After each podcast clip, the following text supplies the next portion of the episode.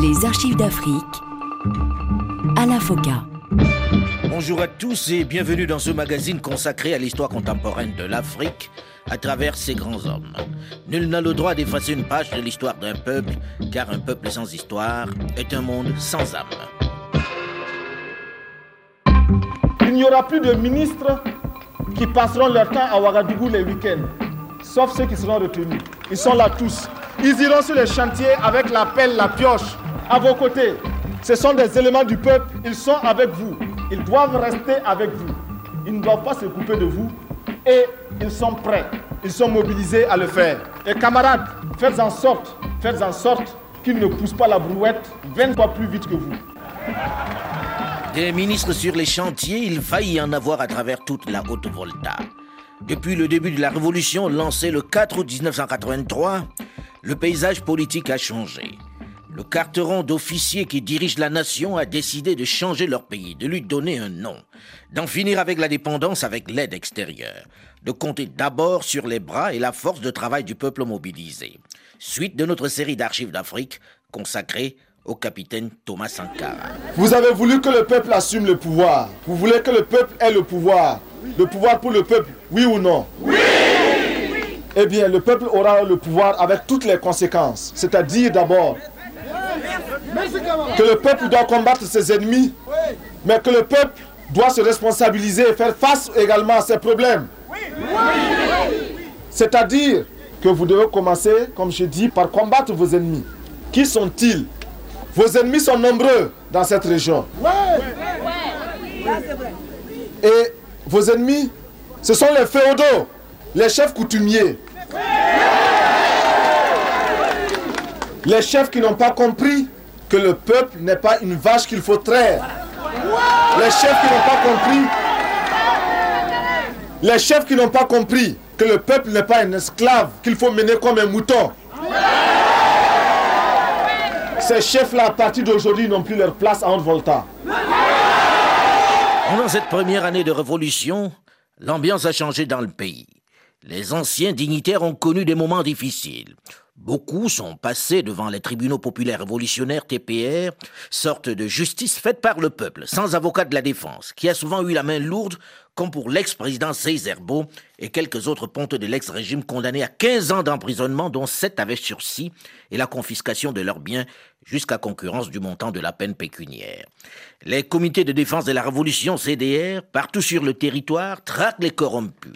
Le train de vue des cadres et des dirigeants a considérablement baissé. Les fonctionnaires ne sont pas épargnés par cette rigueur, par cette austérité, pour reprendre un terme à la mode. Nous disons que vos ennemis, c'est également les fonctionnaires pourris. Il y en a dans tous les domaines, à la préfecture, à la sous-préfecture, à la poste, à la gendarmerie, à la garde nationale, à la douane, au service d'élevage, à l'ORD. Il y en a partout, vos ennemis.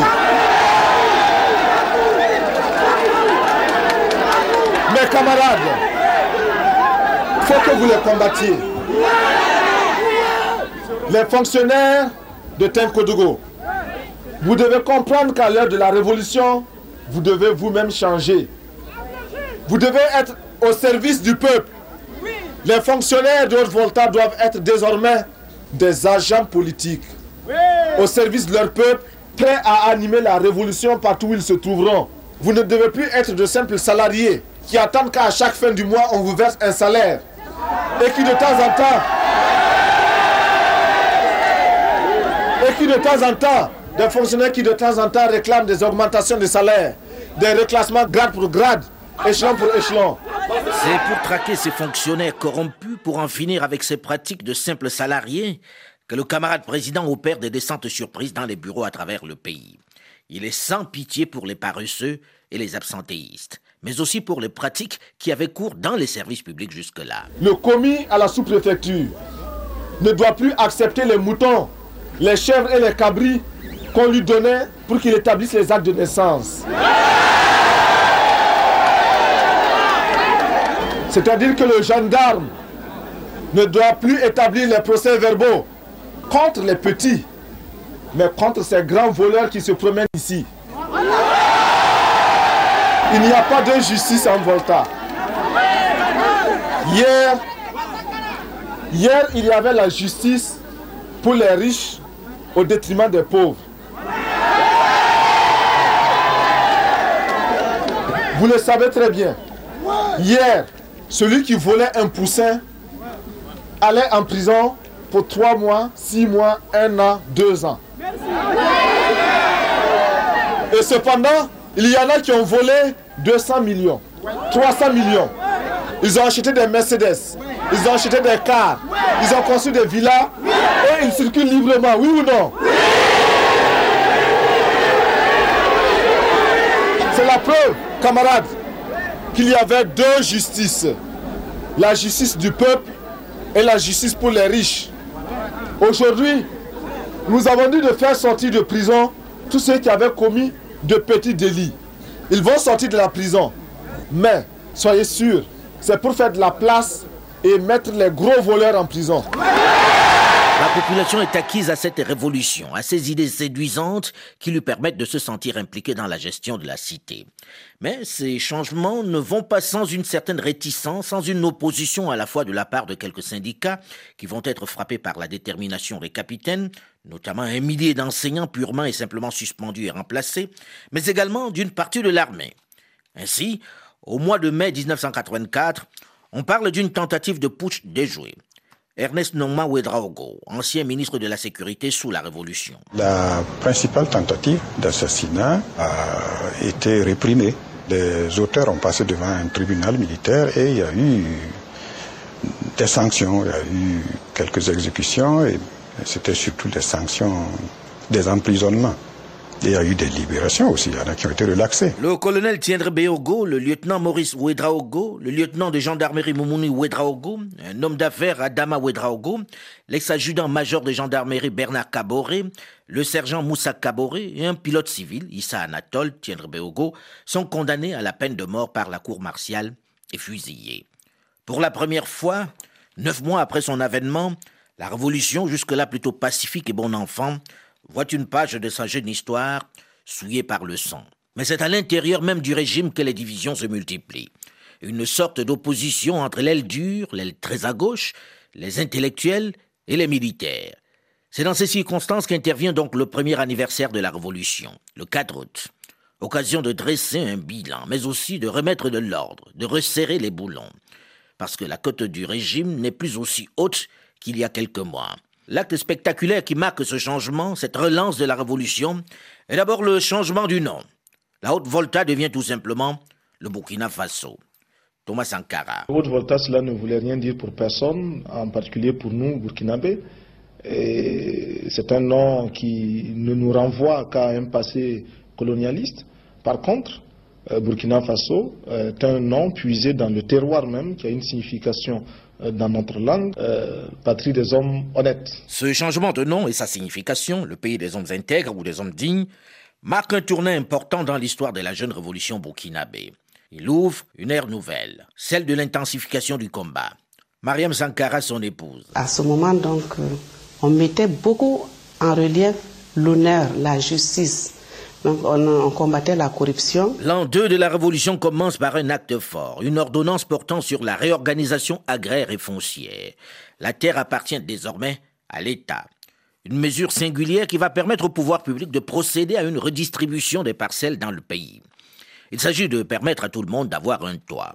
Autre acte fort marquant cet an 2, la dissolution du premier gouvernement de la Révolution.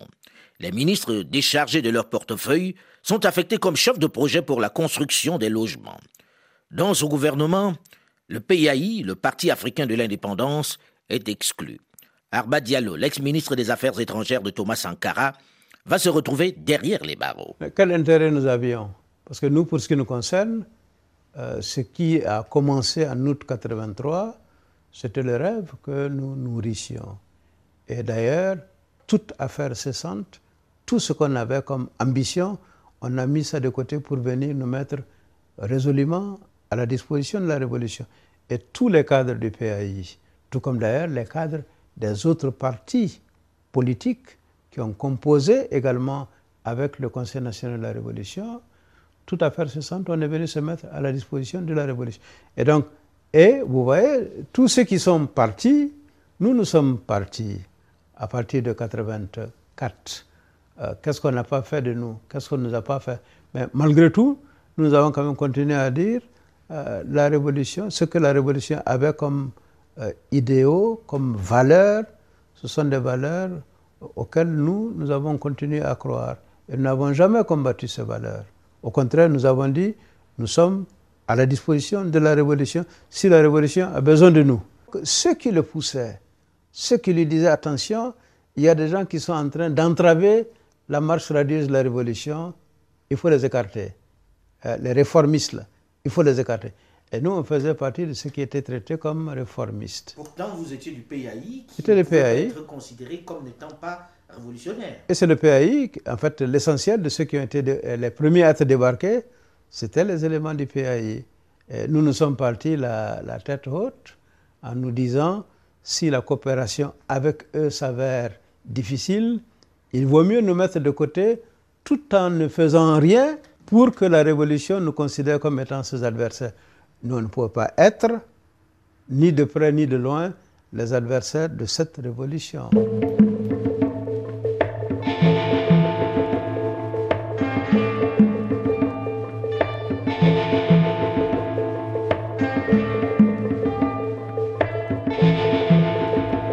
Premiers actes du nouveau gouvernement de la Révolution traduisent clairement la volonté de Thomas Sankara de se rapprocher un peu plus du peuple, de reconquérir rapidement sa confiance, notamment celle des femmes sur lesquelles il compte appuyer son programme de mobilisation.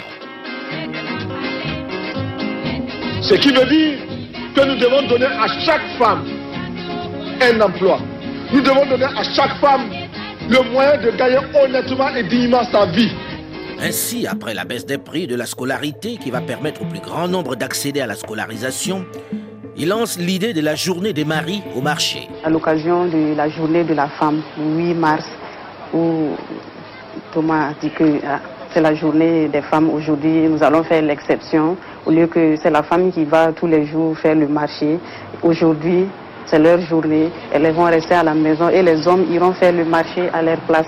On a vu les hommes au marché acheter des tomates, des condiments et tout ce qu'il fallait pour la cuisine du jour. C'était bien, c'était bien. Les hommes se plaisaient aussi. Et ils ils ont pu découvrir puisque cela a amené certains hommes à, à connaître les réalités des prix sur le marché. Thomas Sankara. Les femmes. Les femmes chez nous sont numériquement les plus nombreuses, mais du point de vue de la participation à la vie nationale, à la, gestion des affaires, euh, elles sont elles sont laissées pour compte.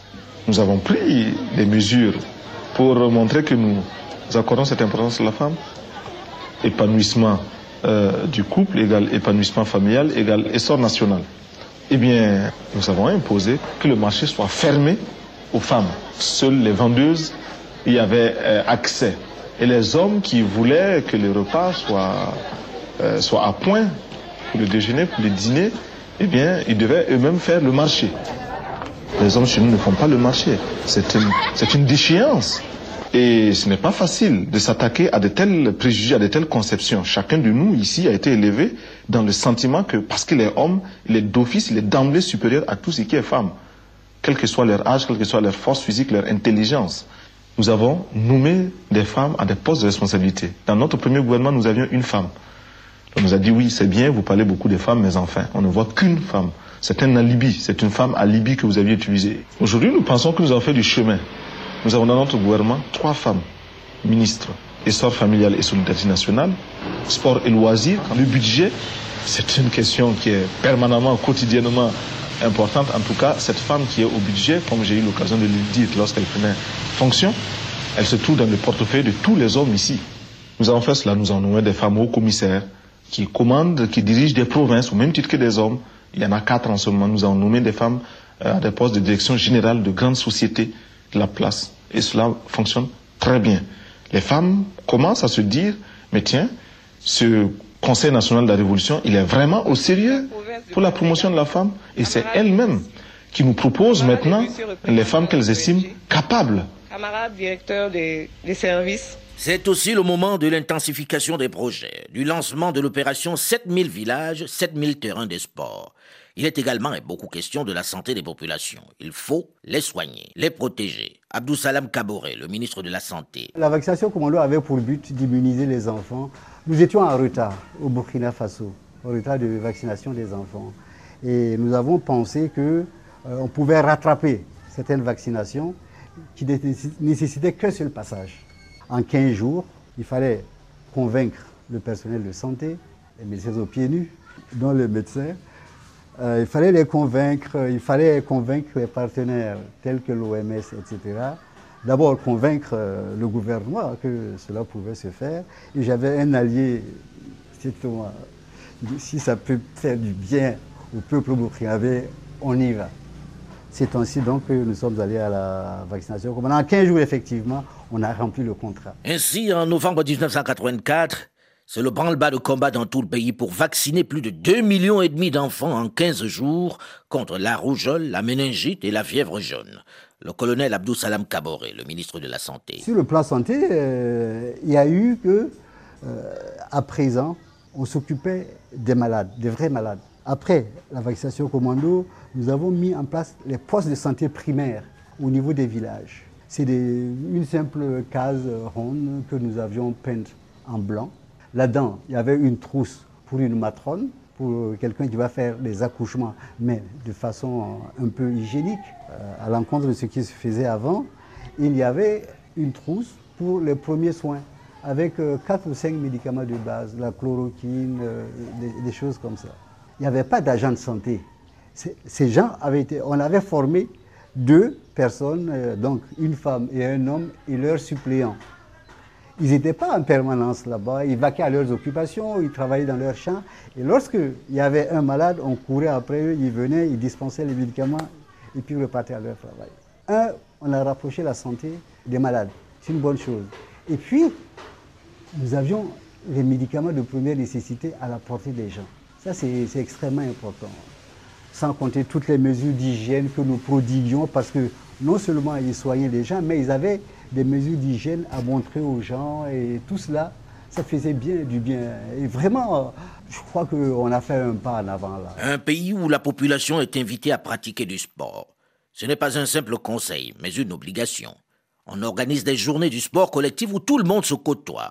Thomas Sankara ne s'y soustrait pas le pharmacien colonel Abdou Salam Kaboré, ministre de la Santé. Ben, parce qu'on s'est dit que le sport, euh, les vertus du sport, il ne vous, fera pas vivre plus longtemps, mais il vous fera vivre plus jeune, plus longtemps. Et un peuple sportif, c'est un peuple qui est sain. Un peuple sain et un peuple qui produit. L'autre grand combat de Thomas Sankara est assurément celui de la protection de l'environnement. Il va lancer dès le mois de décembre 1984 un vaste programme de reboisement dans son pays.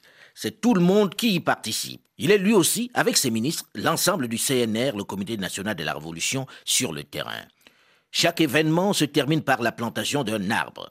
Cet engagement pour la protection de la nature s'intensifie avec ce qu'il va baptiser le lancement des trois luttes. La lutte contre la coupe abusive des bois, contre les feux de brousse et contre la divagation des animaux.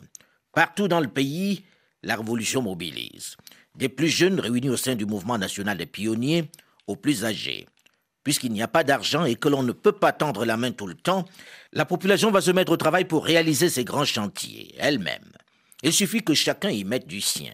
Et comme nous allons le voir dans une dizaine de minutes dans la suite de cette série d'archives d'Afrique spéciale Thomas Sankara, la mobilisation des Burkinabés va surprendre, elle va déplacer des montagnes. C'est tout un peuple mobilisé qui va construire des édifices jusque-là réalisés par de grandes firmes à coût de milliards de dollars d'aide. Mais cette révolution suscite également à l'international des réflexions et des réactions les plus contradictoires et les plus passionnées. Thomas Sankara affectionne cela. Rendez-vous dans une dizaine de minutes pour en parler. Mais tout de suite, une nouvelle édition du journal sur RFI. Et on se retrouve juste après.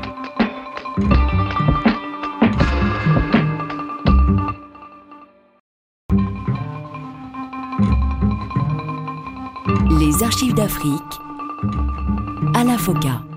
Bonjour et bienvenue à tous ceux qui nous rejoignent seulement maintenant dans la seconde partie de ce magazine consacré à l'histoire contemporaine de l'Afrique à travers ses grands hommes. Nul n'a le droit d'effacer une page de l'histoire d'un peuple car un peuple sans histoire est un monde sans âme.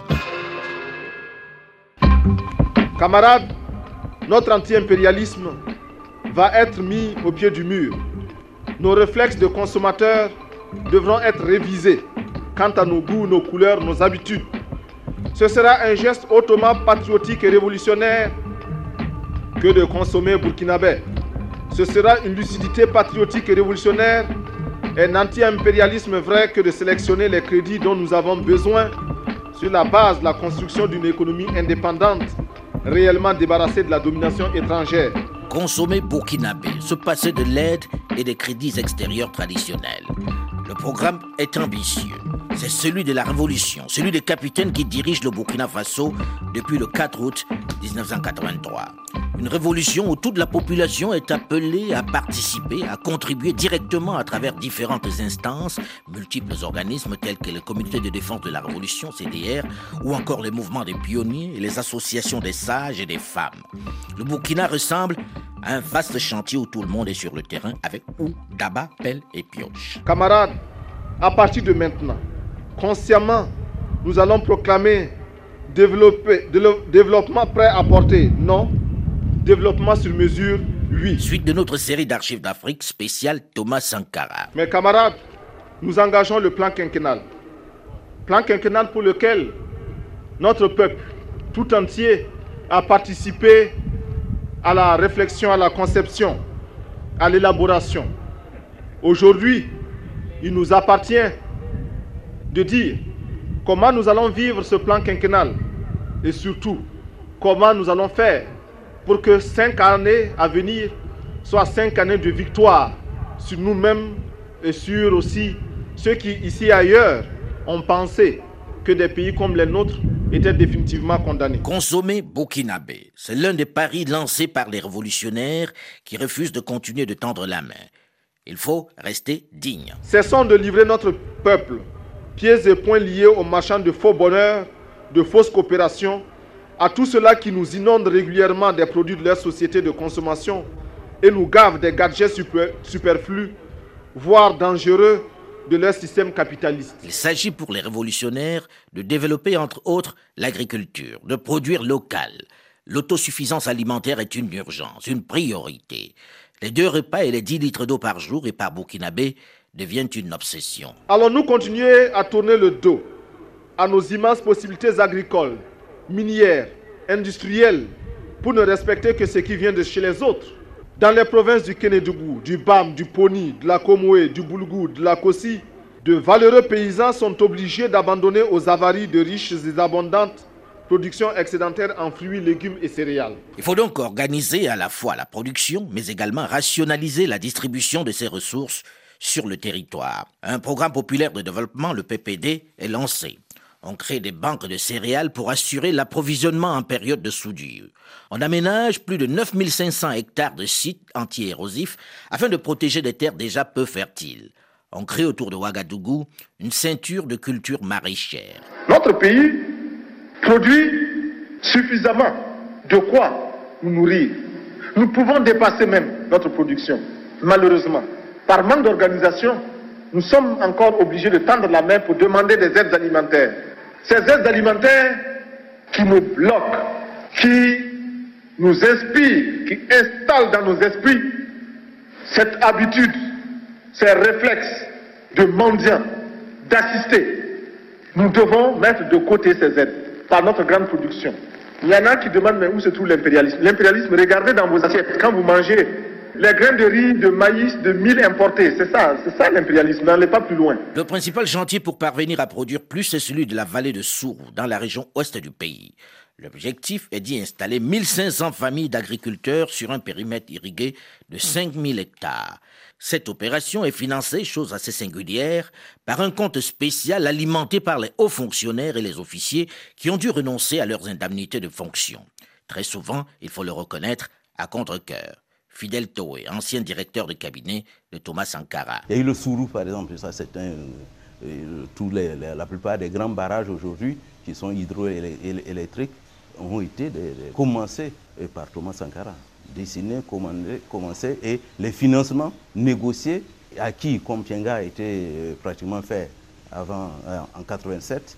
Mais Bagré, qui est un des grands barrages aussi, avait déjà eu ses financements pour euh, débuter. Si ces mesures spectaculaires améliorent la production agricole, il faut dans le même temps développer les moyens de communication qui permettront de mieux la répartir entre les régions. Il faut construire des routes. Mais très vite, la réalité rattrape les révolutionnaires. Il faut de l'argent pour construire ces routes nécessaires à l'acheminement de la production. Alors on va recourir à la mobilisation générale. C'est dans cette optique que démarre la titanesque aventure que l'on baptisera la bataille du rail. Il s'agit de la construction d'un chemin de fer de 300 km entre Ouagadougou et Dori, au pied du mont de Tambao, très riche en manganèse. Ce sont les Burkinabés eux-mêmes et leurs partisans qui doivent remplacer sur le chantier les grandes firmes traditionnelles. À la main, chaque Burkinabé doit poser un rail. La construction du chemin de fer est donc lancée sans financements extérieurs, sans soutien de la Banque mondiale qui donnait la priorité à la construction d'une route. Fidel Towe, ancien directeur du cabinet de Thomas Sankara et ministre sous la Révolution. C'est vraiment un travail titanique que Thomas a voulu réaliser.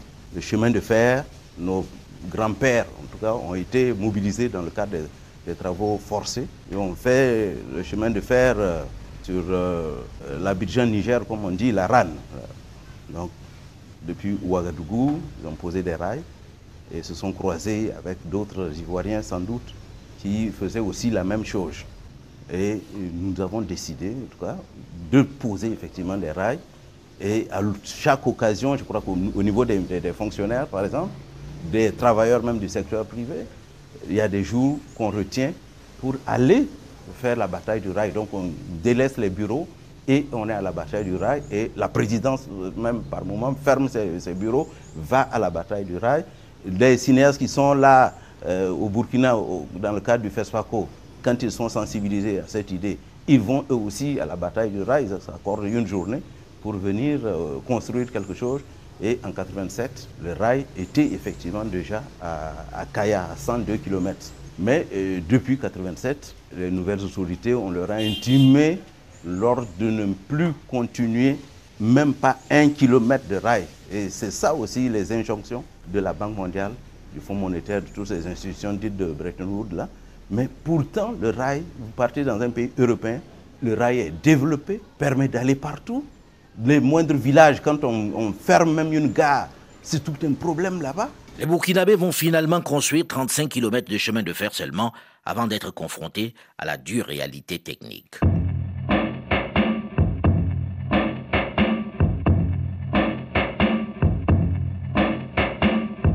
Les paysans sont au centre du programme social et de développement de la production de Thomas Sankara. Très majoritairement analphabètes, ils vont être les premiers visés par le programme d'alphabétisation que lance le Conseil national de la Révolution.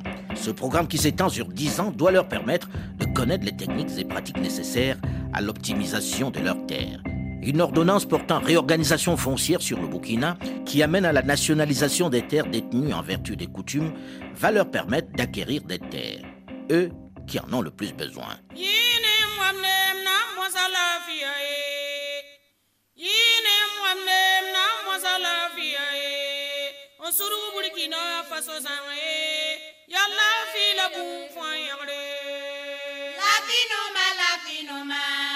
Produisons, consommons burkinabé. C'est l'un des slogans qui va fleurir sur les murs à travers le pays. Il ne s'agit plus simplement de l'agriculture, mais également des biens de consommation c'est la valorisation des techniques, de l'artisanat, de la gastronomie, mais également de la mode et de l'industrie locale.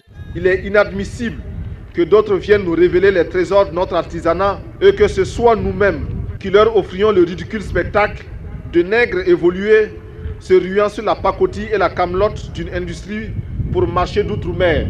Il faut soutenir la production artisanale nationale, en obligeant par exemple les fonctionnaires et les dirigeants à apporter le faso d'Anfani, un tissu local fabriqué par les tisserands traditionnels et cousu par les tailleurs burkinabés. Il y a un camarade là, où est le camp délégué Sortez là.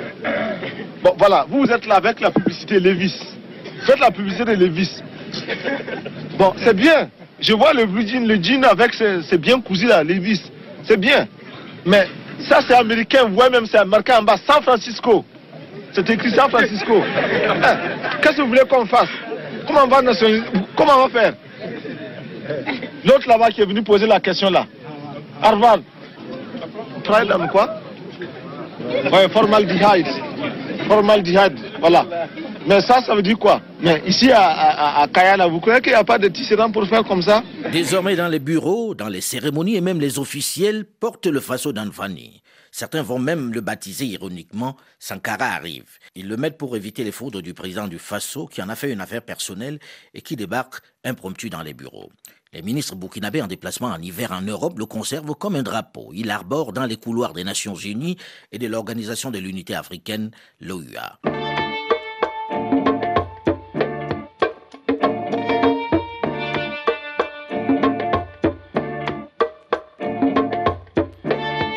Burkina Faso est sur tous les fronts. Il est en avant sur les questions d'environnement, mais aussi dans la chasse des fonctionnaires indélicats, de ceux qui ne travaillent pas assez. Thomas Sankara effectue des descentes surprises sur le terrain, dans les bureaux, dans les services, pour les débusquer. Ernest Norman Ouedraogo, ancien ministre de la Sécurité. Je me souviens qu'une fois, il était en inspection dans l'est du pays et il a trouvé un, un préfet ivre mort alors que le préfet savait bien qu'il venait.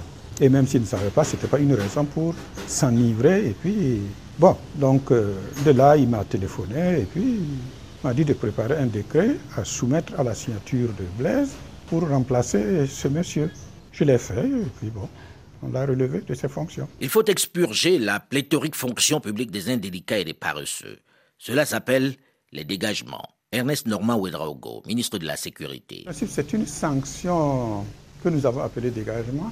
Alors, euh, les CDR se réunissaient, étudiaient la vie administrative du fonctionnaire, des fonctionnaires, et puis, bon, ils prenaient la décision soit de dégager, soit de récompenser d'ailleurs. Boukari Kaboré, dit le lion, officier pendant la Révolution. Les dégagements, ça c'était tout à fait normal. Il faut même, il faut qu'il y ait ça. Parce qu'il y a des gens qui ne veulent pas travailler et il y a plein, il y a plein de, chômeurs qui ont le niveau et qui veulent bien travailler. quel, est le, quel est le problème au fait? Ceux qui ne veulent pas travailler, il faut qu'ils laissent la place à ceux qui veulent travailler. Les incapables qui ont dû tricher pour occuper les postes là, quand on va se rendre compte que tu es incapable là-bas, là, il faut accepter d'aller un peu à côté. Si tu refuses, on va t'obliger à partir. Si tu veux aussi feinter le travail et puis bouffer l'argent de l'État, on est obligé de te remercier. Parce que je dis qu'il y a des compétents qui sont là. Ceux qui ne veulent pas travailler, ils n'ont qu'à laisser la place là à ceux qui, veulent travailler. Fidel Toé, ancien directeur de cabinet de Thomas Sankara et ministre pendant la Révolution. Les dégagements ont été pour nous une forme euh, d'assainissement aussi de notre fonction publique. Lors des contrôles des fonctionnaires, on dit qu'il y a des fonctionnaires fictifs. Il y avait des cadavres pour lesquels on continue toujours d'émettre donc des mandats pour les payer. Et effectivement, nous nous sommes retrouvés avec une gestion chaotique et dans la mesure où nous savons qu'un tel a eu quand même à, avoir des comportements pas toujours corrects au niveau de, l'administration, à dilapider des fonds, naturellement, avec quelques preuves, on ne peut que se séparer de, de cette personne.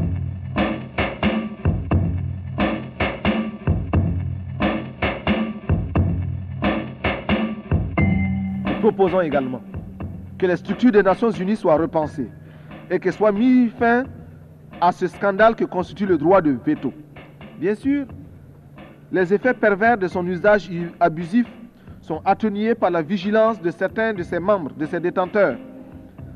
Cependant, rien ne justifie ce droit, ni la taille des pays qui le détiennent, ni les richesses de ces derniers.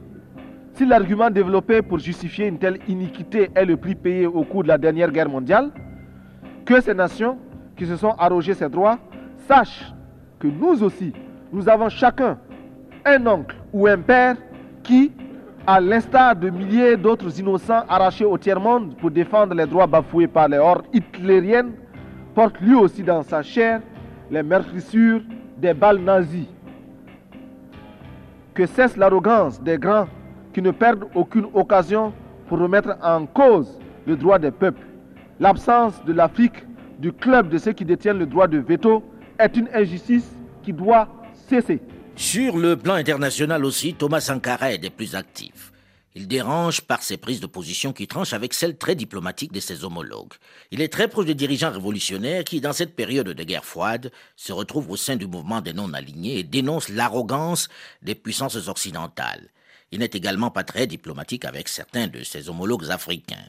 Thomas Sankara à l'Organisation de l'Unité africaine. Je voudrais proposer, Monsieur le Président, que nous établissions un barème de sanctions pour les chefs d'État qui ne répondent pas présents à l'appel, faisant en sorte que, par un ensemble de points de bonne conduite, ceux qui viennent régulièrement, comme nous par exemple, puissent être soutenus dans certains de leurs efforts.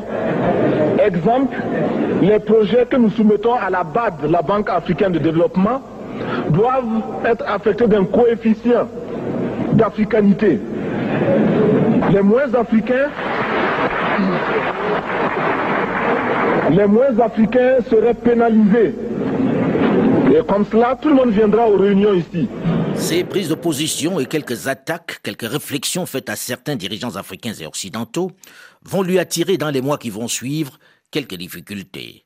Mais il n'y a pas que cela pour le contrarier, puisque les mesures d'austérité qu'il prend et la redistribution des terres, l'expropriation de certains Burkinabés suscitent chez quelques-uns un certain agacement, comme nous le verrons la semaine prochaine dans la suite de cette série d'archives d'Afrique spécial Thomas Sankara. Et n'oubliez pas que vous avez également la possibilité de réécouter l'émission sur le site de RFI et de continuer de réagir comme vous le faites sur notre page Facebook ou nous retrouver sur le site archivesdafrique.com.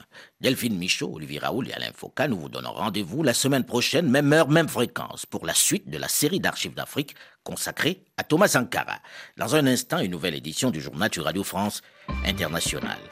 Bon week-end.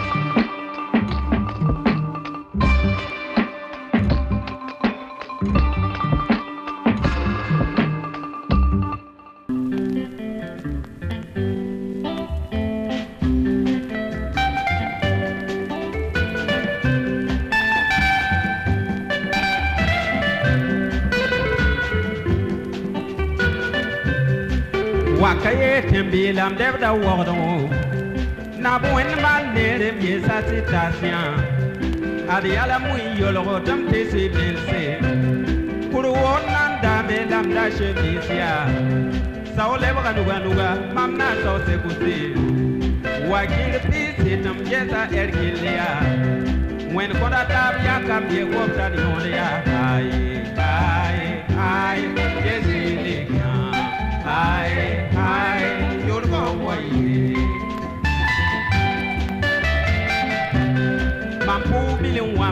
data wed palya mam data guru sain to sauni warya bizel be bene bonda da kato wa yu ne sai pase kwe pnyanya mam yam tmini tere si bo bo zulaso zulmi tak nere ton na so balafo rasman ye pene se kaza pamle apai ai ai yezile kan Aye, aye, you're my way. Manamo yesara, manaduni yesara, when yet out compake. waka yem dawa ti yura baulam pakri hai hai yezini kya hai hai yurbo wai